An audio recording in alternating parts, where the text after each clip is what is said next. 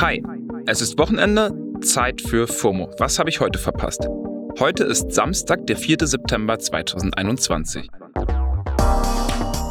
Mein Name ist Don Pablo Mulemba und das hier ist eine ganz besondere Samstagsfolge, denn FOMO Goes Fact-Checking. FOMO in Kooperation mit der DPA nimmt für euch in den nächsten Samstagsepisoden rund um die Wahl Fakes und Fakten genau unter die Lupe. Heute geht es um die Briefwahl und wozu falsche Informationen rund um das Thema führen können. In Frankreich wurden nachweislich, nachweislich Briefwahlunterlagen von sozialistischen Briefträgern in vermeintlich reicheren Stadtteilen nicht ordnungsgemäß abgeliefert. Das führte letztlich zur gänzlichen Abschaffung der Briefwahl in Frankreich. Das können Sie glauben, meine Damen und Herren, das war so. Das, ihr Lieben, war Torben Brager, stellvertretender Fraktionsvorsitzender der AfD Thüringen. Und das, was er im Thüringer Landtag sagt, ist nur eine der zahlreichen Behauptungen, die sich um die Briefwahl ranken. Kurzer Check an dieser Stelle. Und dazu habe ich mir Support geholt. Arne Beckmann ist Faktenchecker bei der DPA. Arne, was Torben Brager da behauptet, stimmt das? Ja, da ist tatsächlich was dran. So ganz richtig ist es dann aber doch nicht. Es gab tatsächlich die Befürchtung, dass es in Frankreich zu Wahlbetrug kommen könnte bei der Briefwahl. Da gab es einige Postbeamte, die wohl kommunistisch organisiert waren und die Regierung hatte eben Angst, dass die Postbeamten dann Briefe verschwinden lassen könnten. Also haben sie als Vorsichtsmaßnahme den Riegel vorgeschoben und die Briefwahl dann wieder abgeschafft. Bei solchen Behauptungen fällt immer wieder auf, dass es da keinen Zeitbezug gibt. Daher auch wieder bei dieser Aussage. Der Vorfall klingt für diejenigen, die das noch nie gehört haben, als wäre das in Frankreich jetzt gerade erst passiert. Das war allerdings schon in den 70er Jahren. Hier in Deutschland gab es übrigens schon tatsächliche Einzelfälle, wo versucht wurde, die Briefwahlen zu manipulieren. Systematischen, großflächigen Betrug gibt und gab es bisher nicht. Das sagt der Bundeswahlleiter. Der Clip dazu wurde auf Twitter jedenfalls heiß diskutiert und auch jetzt, kurz vor der Bundestagswahl, erneut aufgegriffen. Kurz nochmal zurück. Am 26. September ist ja die Bundestagswahl. Und vielleicht habt ihr es auch schon bemerkt, in den letzten Tagen ploppen immer mehr Fotos von Wahlscheinen und rosa Briefumschlägen in sämtlichen Feeds auf. Grund dafür, die Briefwahl ist gestartet. Schon jetzt kursieren zahlreiche Falschbehauptungen rund um die Wahl, vor allem im Internet. Es geht zum Beispiel um die Sicherheit der Briefwahl und um die Frage, wer die Wahl manipulieren könnte und warum. Bei all den Infos, die im Netz herumgeistern, ist es mittlerweile ziemlich schwer geworden zu unterscheiden, was wahr und was falsch ist. Vor allem, wenn PolitikerInnen anfangen, falsche Behauptungen zu streuen. Diese Behauptung vom lieben Herrn Brager, die wir eben gehört haben, erinnert mich an zahlreiche Erzählungen rund um die vergangene US-Präsidentschaftswahl. Bei denen hat Ex-US-Präsident Donald Trump die Briefwahl ja mehrfach heftig kritisiert. Aber ist da was dran? Kann die Briefwahl wirklich manipuliert werden? Arne, führ uns da doch bitte mal durch. Was passiert denn mit dem Wahlbriefschein? Der wird von der Post zu einer Briefwahlstelle bei dir in deinem Wahlkreis gebracht. Kostenlos übrigens. Also du brauchst keine Briefmarke draufkleben auf den Umschlag. Und welche Briefwahlstelle das genau ist, das steht auf deinen Briefwahlunterlagen drauf. Das muss auch gar nicht unbedingt die Adresse sein von deinem Wahllokal. Bei mir zum Beispiel steht auch eine komplett andere Straße mit drauf. Und an dieser Briefwahlstelle werden die ganzen Briefe dann erstmal gesammelt. Die ganzen Stimmzettelumschläge werden auch nicht gleich geöffnet. Die bleiben erstmal dicht bis zum Wahltag 18 Uhr, werden dann also auch erst ausgezählt, wenn die Zettel aus den Wahluhren gezählt werden. Also dann mit den Stimmen der Nicht-Briefwähler. Und die Stimmen, die werden natürlich nicht nur von einer einzigen Person gezählt, sondern äh, von mehreren. Sonst könnte ja die eine Person schummeln und extra falsch zählen. Und wenn es dazu Streitigkeiten oder Unstimmigkeiten kommt, dann wird der Wahlvorstand mit zu Rate gezogen und der muss dann am Ende entscheiden. Auf Twitter haben sich sogar schon Memes wie Omas Briefe etabliert. In denen wird über eine mögliche Manipulation innerhalb der Familie gesprochen. Zum Beispiel hat die Twitter-Userin Startenspich geschrieben, heute ist ein guter Tag, um die Briefe deiner Oma zu manipulieren.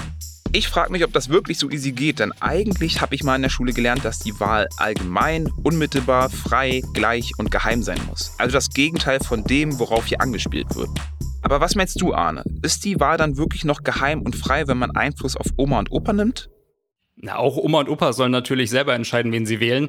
Und jeder sollte wirklich darauf achten, dass er die Wahl unbeobachtet durchführt. Bei der Wahl an der Urne machen das ja die Wahlhelferinnen und Wahlhelfer, die dann eben gucken, ob wirklich nur eine Person in der Wahlkabine ist und den Wahlzettel da alleine ausfüllt.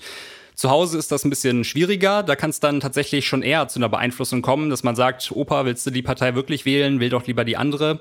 Aber, und das kommt nicht von mir, das kommt vom Institut für Parlamentarismusforschung, dieses Risiko der Manipulation zu Hause wird eher überschätzt als unterschätzt und der Nutzen überwiegt. Also das äh, ermöglicht eben auch vielen Menschen die Möglichkeit zu wählen, die sonst Schwierigkeiten hätten, in die Wahlkabine zu gehen.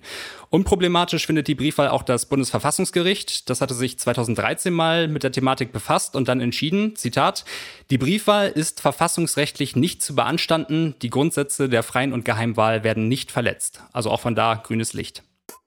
Okay, also ist ja eigentlich auch von verfassungsrechtlicher Seite schon seit einigen Jahren alles klar. Dann frage ich mich aber, wozu das Anzweifeln der Briefe in unserer Gesellschaft führt und was sich die einzelnen AkteurInnen davon erhoffen, wenn sie bewusst Falschinformationen zur Wahl streuen. Ja, das ist eine gute Frage. Das sägt vor allem jedes Mal wieder am Image von Wahlen. Das sehen wir auch im Faktencheck-Team immer wieder bei und nach Wahlen, beispielsweise bei der vergangenen US-Wahl. Da wurde ja sogar vom Wahlverlierer Donald Trump die Karte Wahlbetrug gespielt. Und über seine Anhänger sind da ja etliche Behauptungen entstanden, zum Beispiel, dass irgendwelche Wahlstimmen gelöscht worden sind. Da hat sich dann im Nachhinein rausgestellt, die wurden gar nicht gelöscht, sondern da wurde das Wahlregister quasi ausgemistet. War also eine Falschmeldung. Also das Ziel ist so ein bisschen, man, man stellt das System in Frage und möchte die Wahl ja, oder die Legitimität der Wahl in Frage stellen. Und für diejenigen, die sowas verbreiten, ist es natürlich nach der Wahl immer leicht zu sagen, die anderen haben Schuld, ich habe richtig gewählt. That makes sense. Danke dir, Arne. Einer dieser AkteurInnen, die bewusst Mythen vom Wahlbetrug streuen, ist die QAnon-Bewegung in den USA. Die war am 6. Januar mit dafür verantwortlich, dass hunderte Trump-UnterstützerInnen gewaltsam in das Kapitol eingedrungen sind, weil sie den Sieg von Joe Biden nicht akzeptieren wollten. Das war ein Real-Life-Beispiel, das zeigt, wohin Mythen von Wahlbetrug führen können. QAnon ist bekannt als eine lose Bewegung, die ziemlich wirre und bizarre Verschwörungsmythen verbreitet. Vor allem eben in den USA. Populäre Mythen der Bewegung sind zum Beispiel, dass Eliten angeblich Kinderblut trinken, Donald Trump uns alle angeblich befreien wird oder Hillary Clinton angeblich verhaftet wurde. Gerade zu Corona-Themen sind QAnon-Mythen verstärkt aufgekommen, aber eben auch zur US-Wahl. Für diese Verschwörungserzählungen benutzen sie spezielle Codes und die können natürlich Einfluss auf die Meinung vieler Leute haben, auch auf die politische Meinung. Diese Codes sind auch hier auf den verschiedenen Social-Media-Plattformen zu finden, meist aber gar nicht so leicht zu entschlüsseln. Sogar auf TikTok werden sie sehr viel benutzt. TikTok hat letztes Jahr bereits einige Hashtags, die mit QAnon in Verbindung stehen, gebannt. Die Bewegung versucht mittlerweile diese Zensur zu umgehen, indem sie Hashtags verwenden, die eher harmlos klingen und auch mit anderen Themen in Verbindung gebracht werden können. Die sogenannten neuen Codes. Hier zum Beispiel Hashtag Save the Children oder Hashtag Love Wins. Crazy. Wusstet ihr es? Ich wusste bisher auch nicht so viel darüber und habe deshalb mit Sami Kamis gesprochen. Er ist investigativer Reporter im BR-Rechercheteam und kennt sich ziemlich gut mit diesen Codes aus. Sammy, das ist ja alles nicht ganz ohne. Was unternimmt denn TikTok dagegen? TikTok hat in der Vergangenheit, vor allem nach dem ähm, Übergriff äh, oder nach dem Sturm auf das Kapitol, eigentlich gesagt, hey, wir unternehmen gerade sehr, sehr viel, um Q, Q-Inhalte und alles, was mit dieser Verschwörungsideologie zu tun hat, auf, der, äh, auf TikTok entweder zu löschen oder zu Shadow-bannen, also quasi es äh, dort zu lassen, aber die Reichweite krass ähm, runterzufahren. Wir sehen aber immer wieder in unserer täglichen Arbeit, dass genau diese Inhalte weiterhin existieren, ähm, dass nicht mehr zwingend QAnon als Hashtag verwendet werden muss, sondern dass es andere neue Codes gibt. Ne? Und, und da wird es dann ein Problem, was machst du beispielsweise mit Politikerinnen und Politikern, ähm, sowohl in den USA, aber auch in Deutschland, die zum Beispiel diesen Q-Glauben zum einen verfolgen und auch weiter verbreiten? Willst du dann tatsächlich ähm, diese Personen ähm, löschen, limitieren, whatever. Das sind Fragen, die sich TikTok, glaube ich, tatsächlich stellen muss. Die ganze QAnon-Bewegung ist ja ziemlich mystisch. Wusstet ihr, dass das deutsche Pendant zu Anon Bernd ist? Das ist zumindest ein Joke im Internet. Und je mehr ich zu der ganzen Bewegung lese, umso rätselhafter wird mir das alles. Sammy, vielleicht kannst du nochmal erklären, welche Mechanismen stecken hinter QAnon? Wie kann man sich das vorstellen? Q ist der, auch der, der Ringleader, sage ich mal, der, der Anführer oder die Anführer. Es ist vollkommen unklar, ob es eine Person ist, ob es eine Personengruppe ist. Es ist sehr wenig glaubhaft, dass sich hinter Q tatsächlich eine Person mit einer Q-Clearance ähm, befindet oder eine Personengruppe. Ähm, aber klar, der lässt immer so sehr ähm, rätselhafte Posts ab in denen er zum Teil wirr assoziiert oder ähm, sagt, hey, einer der bekanntesten ähm, Hinweise in, in der Fachsprache heißt es dann Drops, also so eben Tipp, äh, ist zum Beispiel, Hillary Clinton würde kurz vor der Wahl vor mehr als vier Jahren festgenommen werden und so weiter und so fort. Stellte sich alles als falsch heraus, aber in dieser rätselhaften Sprache schafft es Q, seine Follower, die Annons, drauf loszulassen, hey, recherchiert selber, macht euch ein eigenes Bild und ihr werdet herausfinden, es gibt einen Haftbefehl beispielsweise gegen Hillary Clinton und dann kommen die Leute selbst drauf. Und das ist dann auch so ein bisschen der, der Twist an dieser Geschichte, weil die Leute das Gefühl haben, sie finden selbst was heraus. Und wenn du selbst was herausfindest, dir selbst was erarbeitest, ähm, dann gehst du deutlich überzeugter davon aus, dass es sich um eine Wahrheit handelt. Danke, Sammy. Super tricky, also da dann auch differenzieren zu können und ziemlich gefährliches Prinzip, muss ich sagen. Ich finde ja, eine Verfassung, Gesetze und wissenschaftliche Fakten müssen für eine Gesellschaft eigentlich immer der kleinste gemeinsame Nenner sein. Alles andere wäre natürlich saugefährlich für eine Demokratie. Und ich denke, wer in Deutschland das Wahlsystem in Frage stellt, verharmlost total, was in anderen Ländern wie zum Beispiel Belarus am Wahlbetrug geschehen ist.